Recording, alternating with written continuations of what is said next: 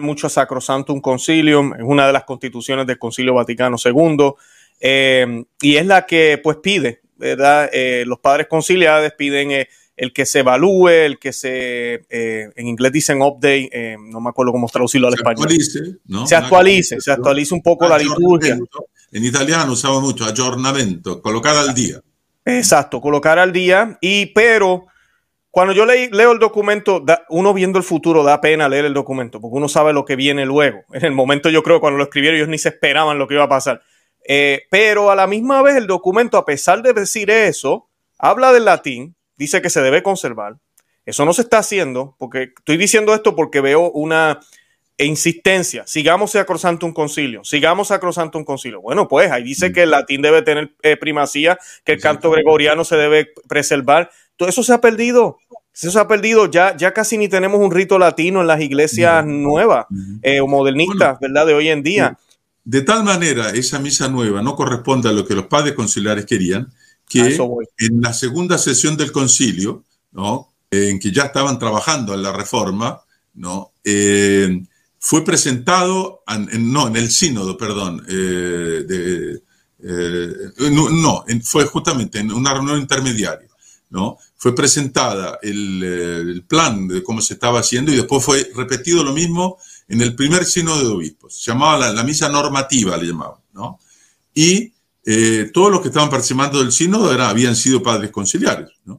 Eh, y cuando vieron, dijeron, no, eso no, no, absolutamente así no, no, no, no la queremos así. Y a pesar de eso, la misa eh, de Pablo VI resultó exactamente como la misa normativa. Y, hay un, monje inglés que hizo, fue entrevistar a varios padres conciliares que estaban vivos todavía y ellos reconocieron que no, no correspondía con lo que ellos esperaban cuando escribieron Sacrosanto un Concilio. Sacrosanto un Concilio nunca pidieron suprimir latín, nunca pidieron suprimir el canto gregoriano, no prometieron suprimir la septuagésima, no, ni, ni, ni los, las cuatro témporas del, del ciclo litúrgico, no, no no, pidieron sacar la octava después de Pentecostés.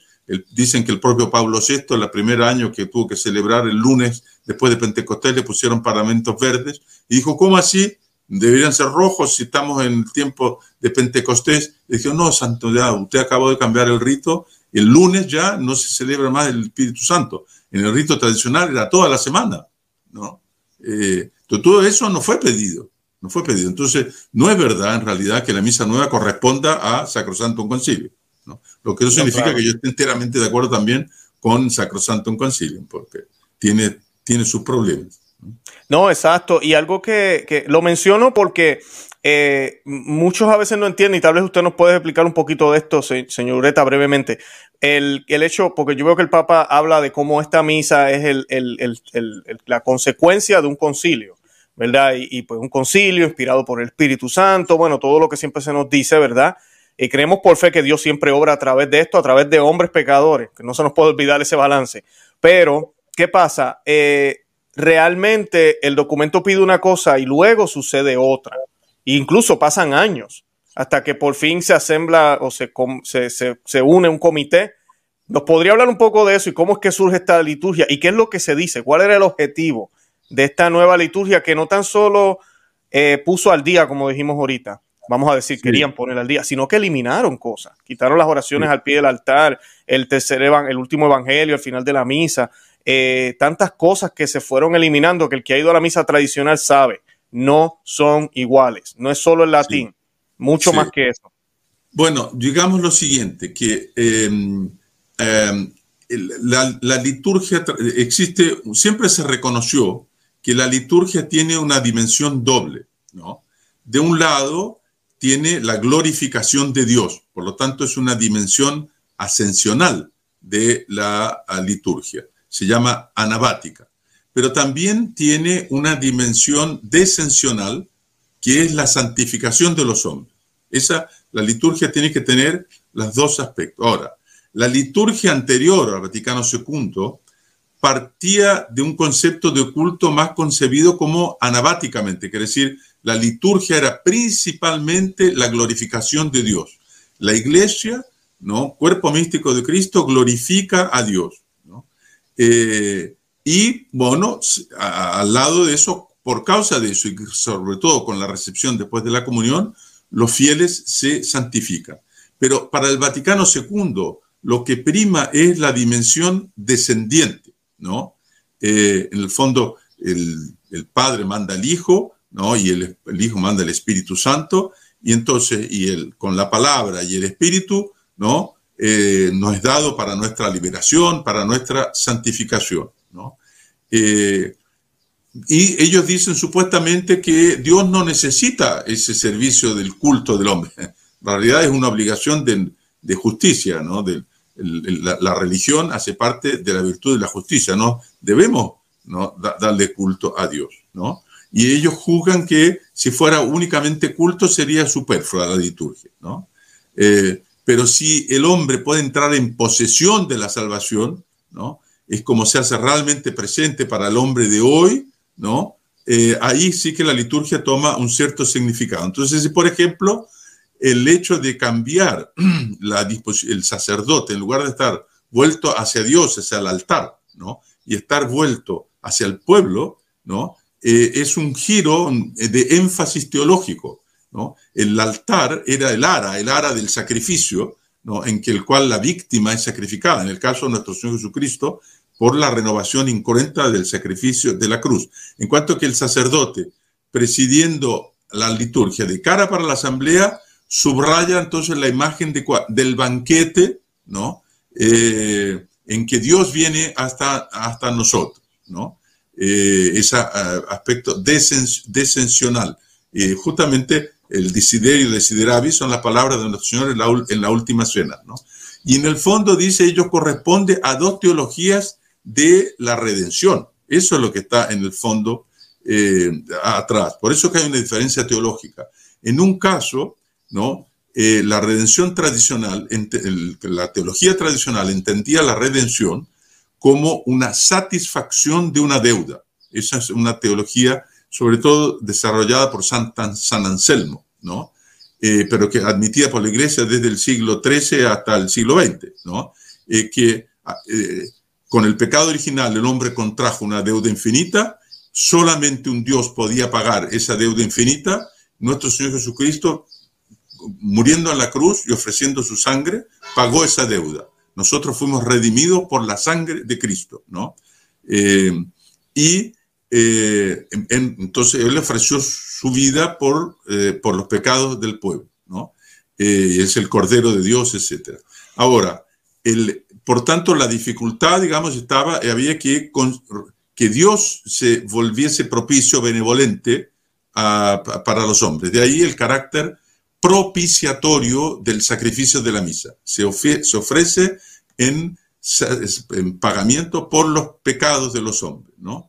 Ahora, la liturgia moderna, el concilio, eh, dice que no, que eh, Dios siempre estuvo buen dispuesto para el hombre, ¿no? no necesitaba de un sacrificio. Lo que Jesús vino a hacer es tratar de disponer los hombres en relación a Dios. ¿no? Eh, entonces, eh, Él vino para que nosotros cambiásemos. ¿no? Y por lo tanto, el sacrificio de Cristo no consiste en aplacar al Padre que estaría indispuesto, sino en santificarnos a los hombres, que nosotros somos los que estamos eh, indispuestos. ¿no? Entonces, en, el, en, la concepción de San Anselmo de la redención, que es la, concepción de la iglesia tradicional, ¿no? Primordialmente, nuestro Señor Jesucristo salvó a los hombres por la muerte en, la cruz, ¿no? Y la resurrección era, bien, el, epílogo, digamos así, eh, de, su vida. Ahora, eh, para la, teología moderna, no, Jesucristo redimió la condición humana viviendo y muriendo de una manera nueva, pero esos son solo salvadores en virtud de la resurrección, ¿no? El sacrificio de Jesús no es un sacrificio ritual, es un sacrificio existencial. Y por eso que en tantas iglesias ellos sacan el Cristo de la cruz y lo ponen, ¿no? Resucitado. ¿Por qué? Para acentuar de que es la, resurrección, ¿no? Entonces, él, no murió porque eh, el Padre exigiese su sangre, sino que eh, el, em, digamos, para, siendo muy obediente, mostró a los hombres cómo ser obedientes, ¿no? Eh, y, mostrándonos el verdadero rostro del Padre, ¿no? Eh, que sería un rostro enteramente, siempre misericordioso, ¿no? entonces, por eso que el, el, Padre lo resucitó, ¿no?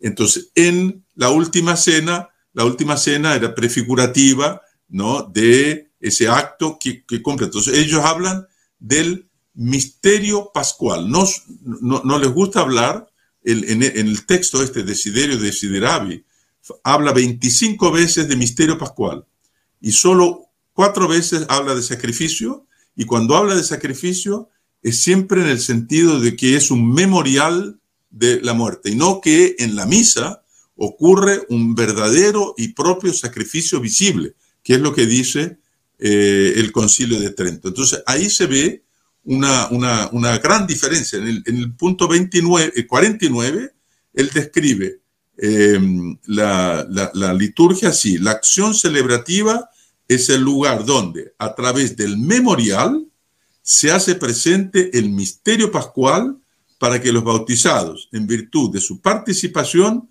puedan experimentarlo en su vida. O sea, hay, eh, los acentos son completamente diferentes. Son completamente una, concepción de la redención diferente y por lo tanto una concepción de la misa diferente. Es un problema teológico. Sí, no.